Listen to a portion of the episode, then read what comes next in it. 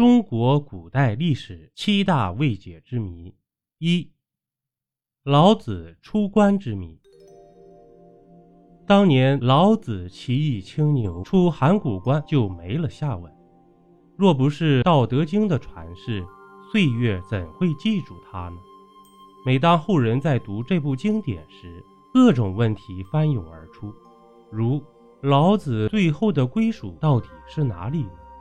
也许就像他在此书中所言一般，夫为弗居，是以不去。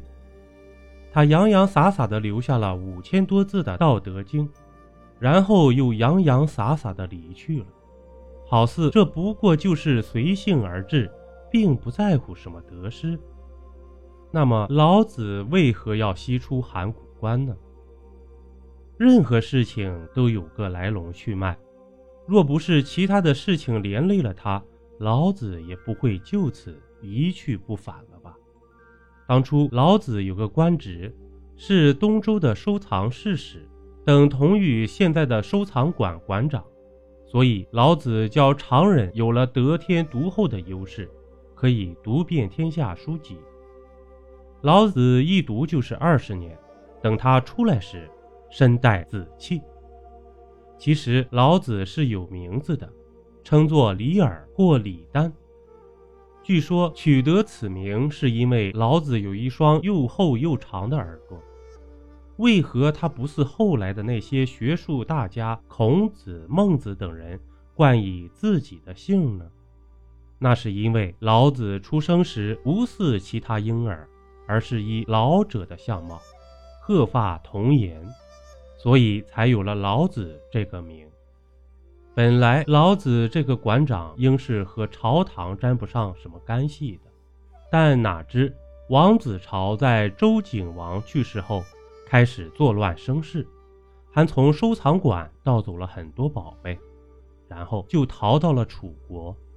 然而很巧的是，老子就是楚国人，大家能不怀疑他吗？于是老子也开始逃亡了，一路向西，就出了函谷关。那么老子为何就能出得了函谷关呢？在古时，人的流动性比现在还要难，影视剧中就经常能看到这一幕。古时的城门口总有官兵检查来往行人，而有些职业是禁止离开本地的，比如。商鞅在秦国时就规定了，农民世代只能守在这一片土地上。由此可见，东周发生了这么严重的事情，老子应是没有拿到出关证明的。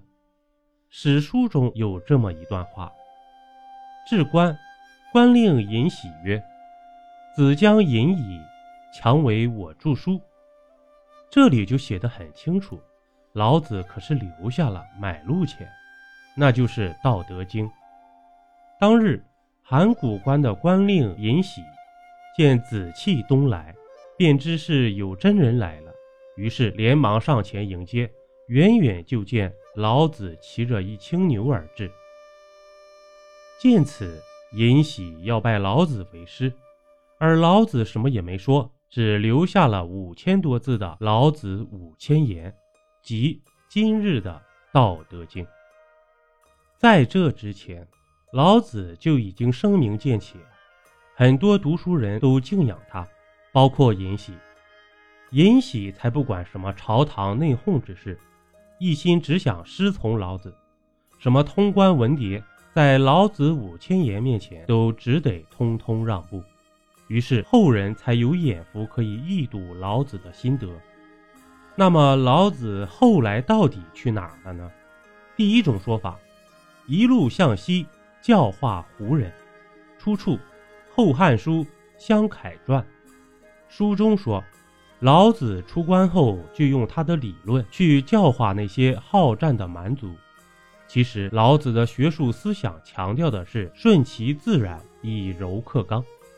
这种说法应是源自老子的学术特点。不过，并没有得到实证，毕竟西部至今都没有发现任何与老子或者老子学术有关的遗存。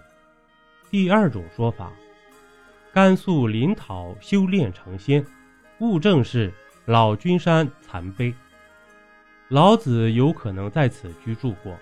至于成仙一说，似乎有点扯远了。当年老子出了函谷关，并没有往西，而是换了个方向，跑到了栾川，于是才有了老君山以及老君河和老君庙的，并且老子在临洮飞升后，其子嗣在此繁衍生息。唐太宗李世民所修氏族志称，李氏凡十三望，以陇西为第一。后世天下李氏都称老子为李姓太上始祖，自此便有天下李氏出陇西一说。李氏一脉，其根以老子李氏一脉为宗。如今每年都有大量的海内外李氏后裔到甘肃临洮陇西堂寻根问祖。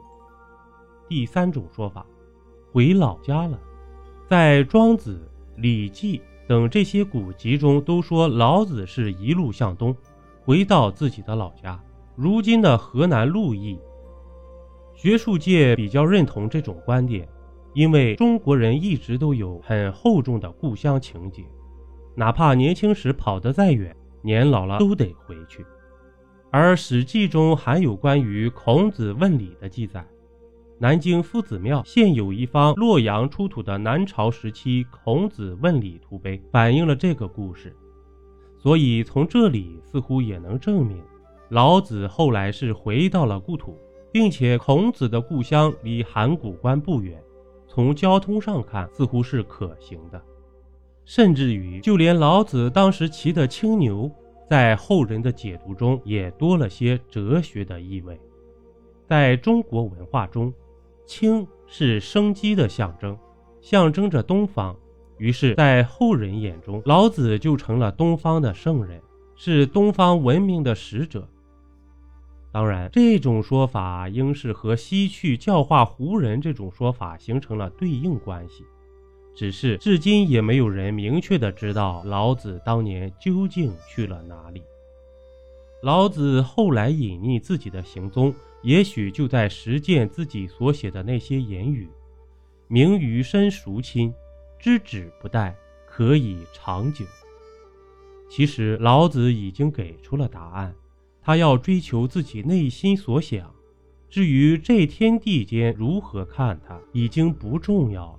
当年老子选择走函谷关，或许只是想找个人将他的这些所悟留下罢了。本集播讲完毕，点个关注，订阅一下哦，下集我们不见不散。